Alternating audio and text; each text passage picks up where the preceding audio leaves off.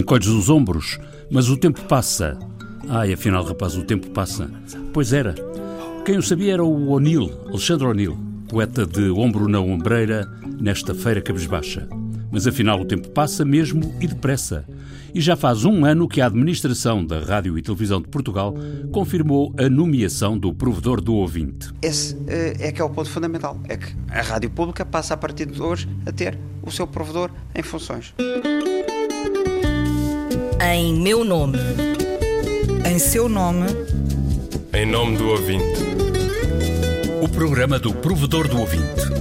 João Paulo Guerra. Fevereiro de 2017, fevereiro de 2018, parece que foi ontem. Um ano de provedor, um ano novo.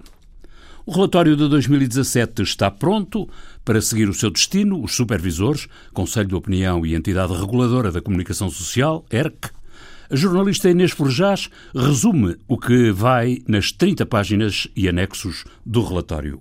Há história da rádio histórias da rádio, sucessos e falhanços, denúncias e diagnósticos, elogios e sugestões. Neste balanço cabem ainda as contas do investimento e do desinvestimento nos vários canais de rádio dentro do grupo RTP. Tudo somado, o relatório vai revelar que, em 2017, o número de comunicações de ouvintes ao provedor se aproximou da média registada nos 12 anos de provedoria, com 803 mensagens.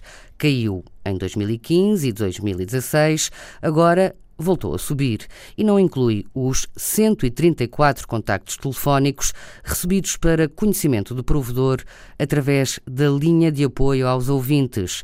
Críticas e queixas andaram perto dos 80% da correspondência, as mensagens de satisfação andam pouco acima dos 2%. Maioria de homens, entre os queixosos, com 73%. Lisboa, com 33% e Porto, com 14%, foi de onde choveram mais mensagens. Mas vieram mensagens ao provedor de todos os distritos do continente, das regiões Autónoma dos Açores e Autónoma da Madeira. Também chegou correspondência de fora de Portugal. Em 2007, o humor esteve no centro das atenções dos ouvintes nas mensagens ao provedor. Outros dos temas que mais concentraram mensagens de ouvintes foram o pluralismo dos comentários e o rigor da informação.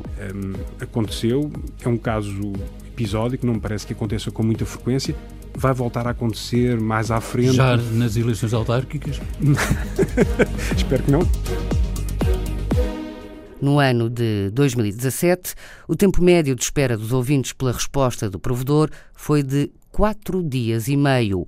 Houve um considerável número de respostas dadas no próprio dia da chegada da pergunta ou nos dias imediatos. Algumas respostas que exigiram consultas a responsáveis ou a departamentos da rádio do serviço público, demanda de dados ou de opiniões ou investigação fizeram alargar consideravelmente a média. E há também perguntas sem resposta, ainda a aguardar esclarecimentos. O que é que respondem quando lhes perguntam se a onda curta ainda volta? É uma ótima pergunta. Não sou eu que, que, costumo ficar com esse, com esse, com esse cargo, com essa, com essa responsabilidade de, de responder. Uh, portanto, não lhe sei dizer qual é a resposta. Não, não lhe sei dizer. Temas que o provedor promete não deixar cair no segundo ano de mandato, sempre em nome do ouvinte. Foi assim em 2017, está pronto o relatório, já começou a contagem de 2018. E metendo as mãos na massa, voltamos a focar a contribuição audiovisual.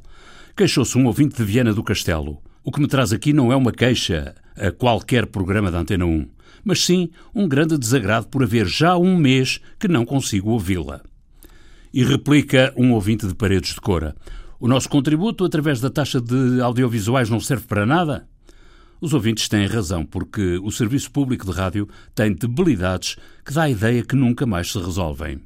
Bem sabemos que houve muitos anos de orçamentos restritivos, também sabemos que a rádio é parente pobre na divisão da CAV. O jurista João Pedro Figueiredo, vogal do Conselho Regulador da Entidade Reguladora para a Comunicação Social, nosso entrevistado, observa que a contribuição para a rádio e a televisão em Portugal é das mais baixas da Europa nós pagamos uh, cerca, grosso modo, cerca de 3 euros por mês, uh, o que, uh, quer em termos absolutos, quer em termos relativos, ou seja, já depois de ponderado o poder de compra e o nível de vida de cada um dos países, é manifestamente dos valores mais baixos que se cobram na Europa.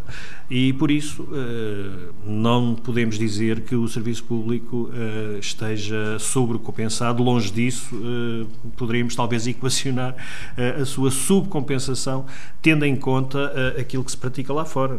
A Alemanha, uh, por exemplo, a Inglaterra, uh, a França, são países onde o serviço público beneficia de valores altíssimos que não têm sequer comparação com aquilo que nós pagamos. 3 euros mais IVA por lar e por empresa é o valor mensal da contribuição audiovisual em Portugal.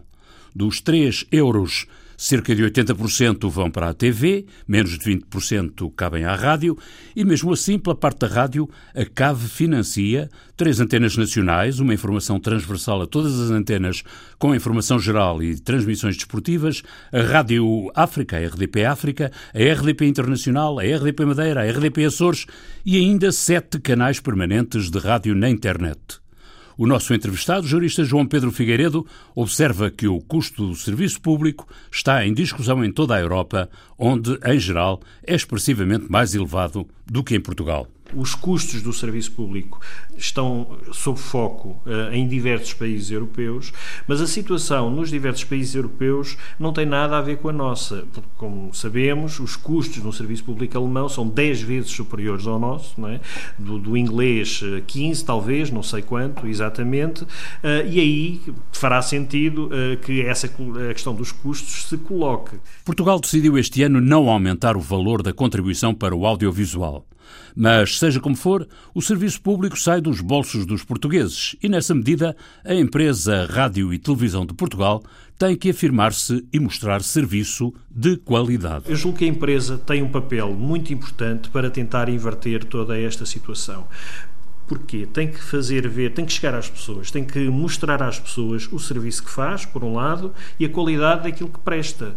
Se o conseguir, mais dificilmente se deixará uh, envolver em questões políticas, em questões políticas, tais como aquelas que, que vemos habitualmente ocorrerem na, na política e no Parlamento. O pagamento da CAV não é o fator que distingue a comunicação social do serviço público e a do privado, porque, como bem observa o jurista João Pedro Figueiredo, os contribuintes pagam a CAV para o serviço público, mas acabam também por financiar, por via indireta, o setor privado da comunicação.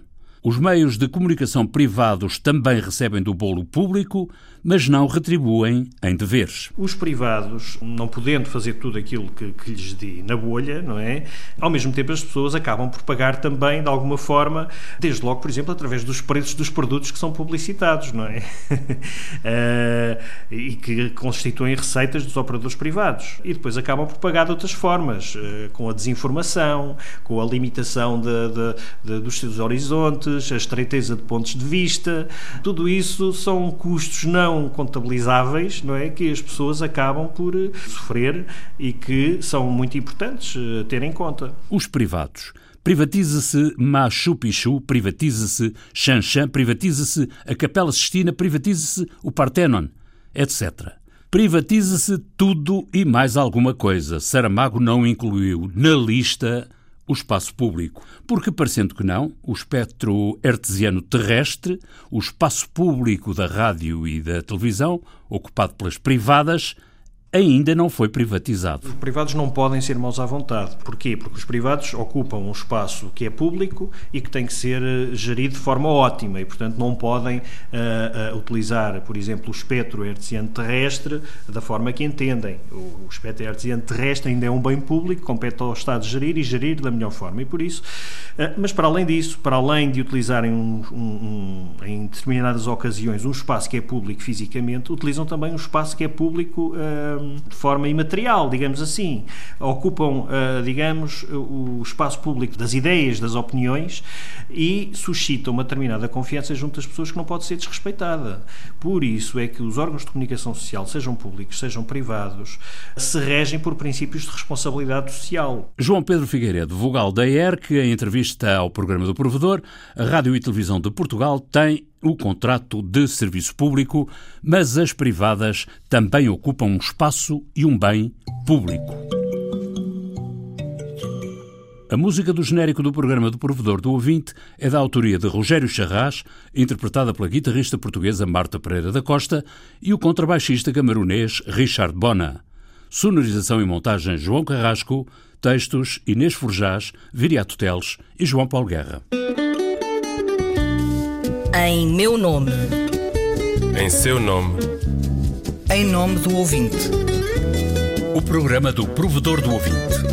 João Paulo Guerra.